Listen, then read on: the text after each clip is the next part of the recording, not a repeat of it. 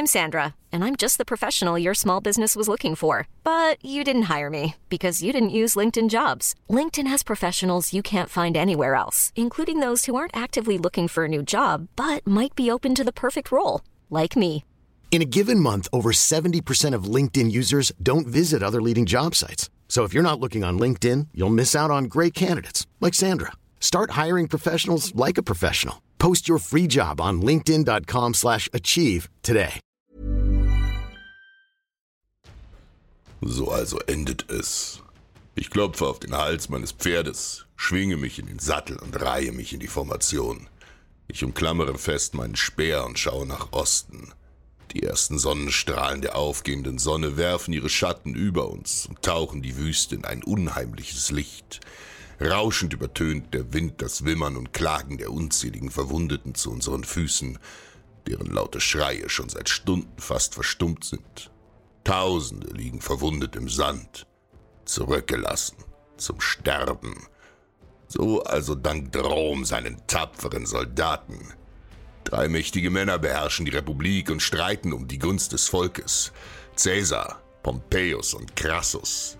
Während die anderen im Ruhm ihrer Eroberungen baden und der Pöbel ihnen zujubelt, bleibt Crassus nur sein Reichtum. Ihm fehlt es an Taten, und nach dem wenig ruhmvollen Sieg über das Sklavenheer des Spartacus sinkt sein Ansehen. Während Caesar ganz Gallien erobert und Pompeius das Mittelmeer bis nach Syria unterwirft, fürchtet Crassus um seine Macht. Um mit den anderen großen Feldherren gleichzuziehen, braucht er einen glorreichen Sieg. Trotz unzähliger Warnungen hat er mit sechs Legionen und 4000 Reitern bei Zeugma den Euphrat überschritten. Ehrgeizig marschiert Crassus gegen das mächtige Partherreich im Osten. Sein Sohn Publius Licinius begleitet ihn, der seinen Vater mit tausend keltischen Reitern unterstützt.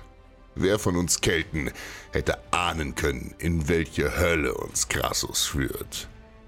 König Orodes schickt seine fähigsten Schlechter, Surenas, und sein gesamtes Paterheer, uns aufzuhalten.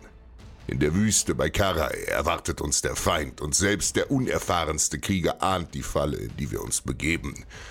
Doch selbstsüchtig lässt Crassus uns weiter in glühender Hitze marschieren, zehn Tage lang bis zur Erschöpfung, bis uns kaum noch Wasser bleibt. Und dann, wie aus dem Nichts, bricht die Hölle los. Wie ein Sandsturm reiten Tausende der Pater um unsere Legionen und schießen vom Pferd ihre tödlichen Pfeile. Ihre Geschosse verdunkeln den Himmel. Durchbohrt sacken die ersten Männer leblos zu Boden. Schnell lässt Crassus seine Legionen ein Karree bilden. Zwölf Kohorten, Schild an Schild, an jeder Seite, wobei wir Reiter uns kampfbereit an der Ecke formieren. Doch kein Baum und kein Strauch bietet den Hauch einer Deckung. Die Angriffe nehmen kein Ende und so beginnt das Sterben. In der offenen Wüste sind wir leichte Beute für ihre Pfeile. Jeder Ausfall wird von schwerer Kavallerie der Pater beantwortet, während unsere starre Formation gnadenlos zusammengeschossen wird. Erst als die Nacht hereinbricht, lassen die Feinde von uns ab. Was bleibt, sind die Todesschreie der vielen Verwundeten. Mehr als 20.000 Legionäre liegen tot im Staub. Und auch wir Kelten haben nahezu die Hälfte unserer Männer verloren. Völlig apathisch starrt Crassus ins Leere, bis er seinen Offizieren panisch den Rückzug befiehlt.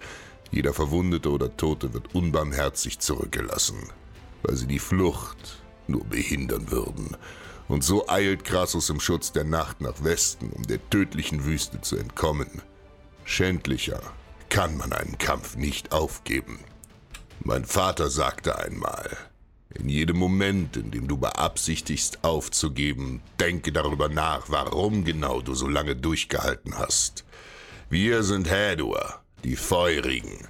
Wir sind Kelten. Wir laufen nicht feige davon und lassen unsere verletzten Brüder im Stich. Nein, wir bleiben standhaft. Wir kämpfen zusammen und wir sterben zusammen. Das ist unser Gebot und ein Versprechen.